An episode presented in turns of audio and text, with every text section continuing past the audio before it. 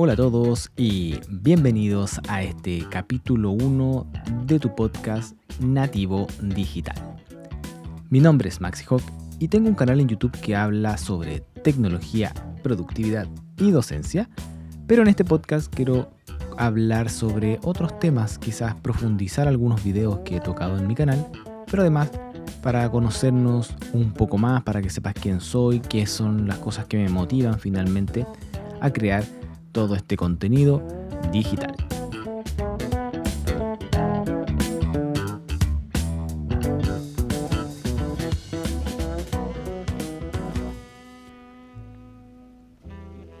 Bueno, creo que hay que partir primero explicando un poco el título de este podcast. Ya el concepto de nativo digital textual de Wikipedia se refiere a una persona que ha crecido en la era digital, ya en contraposición con aquellas que quizás han adquirido ciertas habilidades en la parte digital o se han familiarizado con la era digital, pero que no nacieron plenamente en esa era. Ya personas más adultas, por ejemplo, tienen esta brecha digital, pero han aprendido a adaptarse y siempre han salido adelante. Pero de forma opuesta, los nativos digitales, que como es mi caso, los que nacimos cierto en la década de los 80, nacimos ya con un computador cerca, dispositivos electrónicos y por supuesto todo lo que tiene que ver con la tecnología. Es por eso que he nombrado este podcast como nativo digital, porque me identifico con esa frase, ¿cierto? esa terminología y como van a ir viendo a lo largo de todos estos capítulos cuando les comparta mis experiencias, eh, la tecnología me ha marcado muchísimo. Ya expliqué en un punto de este podcast que la idea es complementar la información que comparto en los videos en YouTube. No siempre es posible, pues si no serían videos muy largos y la gente se aburre viendo obviamente videos muy largos. De hecho la tendencia actual es hacer videos cada vez más cortos. Ustedes ya saben, hablando de Reels, Shorts, TikTok, etc. Pero aún tenemos una audiencia fiel que se mantiene ahí, ¿cierto? Viendo mis videos en YouTube que pueden alcanzar desde los 5 hasta incluso la media hora. Por lo tanto, si quisiera yo profundizar aún más en estos temas, ya sería impracticable. Así que en estos podcasts vamos a ir tirando algunas ideas y complementando esos videos. Bueno, primero me voy a presentar mi nombre es Maxi Hawk, yo soy trabajador de la salud y además soy profesor de eh, una universidad aquí. Por lo mismo es que en mi canal hablo sobre la docencia. Pero además me gusta muchísimo la tecnología y he tratado de llevarla a todos los ámbitos de mi vida, ya sea en el trabajo, en el hospital, en la universidad, en mi vida personal. Y es por eso que hablo sobre tecnología. Y finalmente toda esta unión de cosas me ha llevado a tener una vida más productiva porque trato de aprovechar la tecnología. Y es por eso entonces que hablamos sobre productividad, quedando así el lema del canal como tecnología, productividad y docencia. Cuando comencé em, a hacer clases en la universidad, tuve que hacerme cargo de un semestre completo, es decir, un curso lo tomo por un semestre, que son aproximadamente cuatro meses o incluso hemos llegado a los cinco meses. Eh, y se me ocurrió tomar algunas ideas prestadas, ¿cierto?, de personas que saben del tema y traté de implementar lo que se conoce como un aula invertida, es decir, que los estudiantes pudiesen por su cuenta ver cierto material que uno le puede entregar, ya sea un paper, ya un libro, un capítulo, y que eso se desarrolle en la parte no presencial de la clase, es decir, en sus casas. Y en la parte presencial, es decir, cuando el estudiante iba al aula, quizás tocar otros temas, profundizar cosas más prácticas de nuestra área y conversar sobre estos temas. Pero se me ocurrió que quizás podía potenciar un poco más la parte no presencial y fue ahí cuando en el 2014 decidí grabar clases para los estudiantes o sea, implementé las videoclases. Y la metodología era bastante sencilla. Yo les liberaba videos, ¿cierto? Previamente a la clase presencial y cuando nos juntábamos de forma en el aula presencial, hablábamos sobre este video. Con el tiempo fuimos complementando esto, e incluso hacíamos Kahoot para poder evaluar los videos. Y me fui dando cuenta que la recepción era bastante buena porque al estudiante le permitía muy muy fácil poder manejar su tiempo, es decir, él sabía que tenía tres o cuatro días para ver una de mis videoclases, por lo tanto, lo veía en el horario que él quería, cuando mejor se acomodaba, podía pausar el video, tomar apuntes, etc.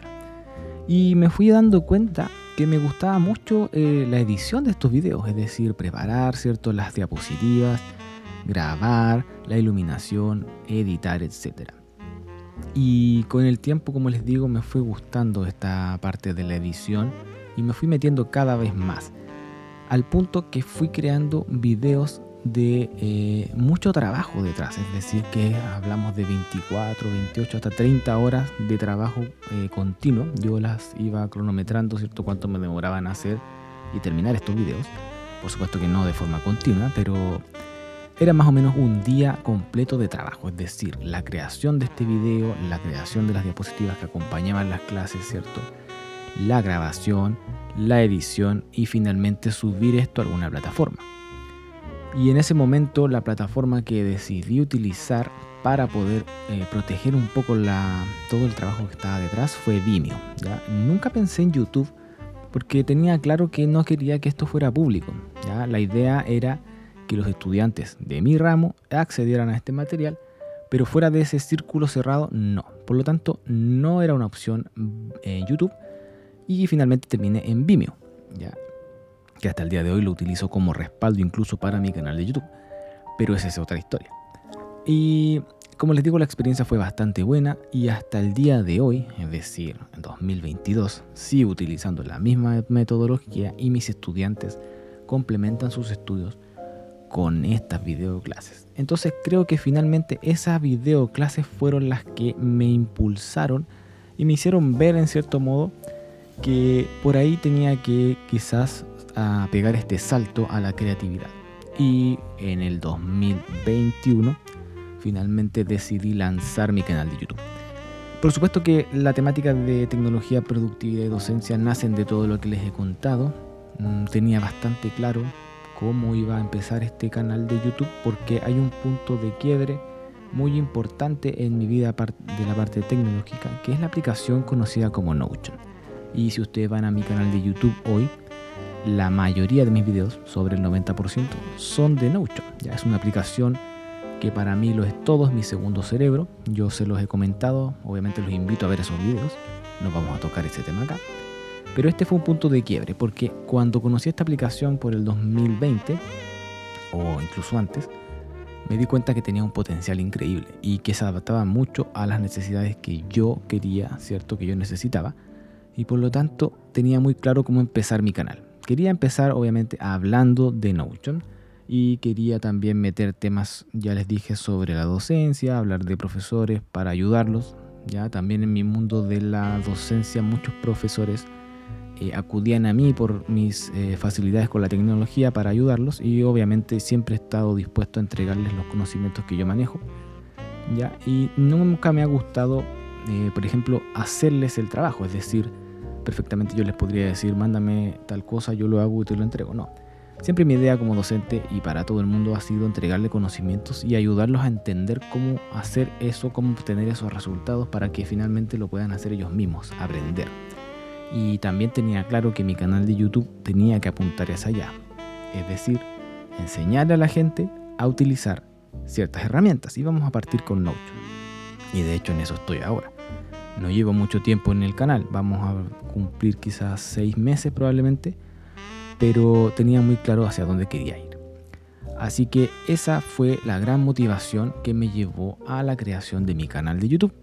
Y como creador de contenido eh, hasta el día de hoy estoy muy contento con lo que he logrado. Em, lleva mucho trabajo obviamente detrás. Quizás en un capítulo posterior les puedo contar específicamente de la experiencia en YouTube. Como les digo, no llevo muchos meses, así que probablemente cuando tenga más tiempo, quizás cuando lleguemos al año, sí les voy a hablar de mi experiencia para que quizás a alguno les sirva. Pero la idea de este capítulo 1 era contarles mi historia, por qué decidí finalmente crear estos contenidos en mi canal de YouTube ¿ya? Y cómo fue ese punto de quiebre entre mezclar la docencia, los videos y cuando llega esta aplicación de Notion que me hace ver un potencial en ella y que me gusta que me gustaría en un futuro que todos pudiesen sacarle mucho provecho. ¿ya? Y esa es la idea del canal, que aprenda. Así que te doy las gracias si llegaste hasta este punto del podcast. Ya no te olvides compartirlo, quizás a alguien le sirve esto, quizás alguien lo quiere escuchar. Y nos vemos en un próximo capítulo entonces de tu podcast nativo digital.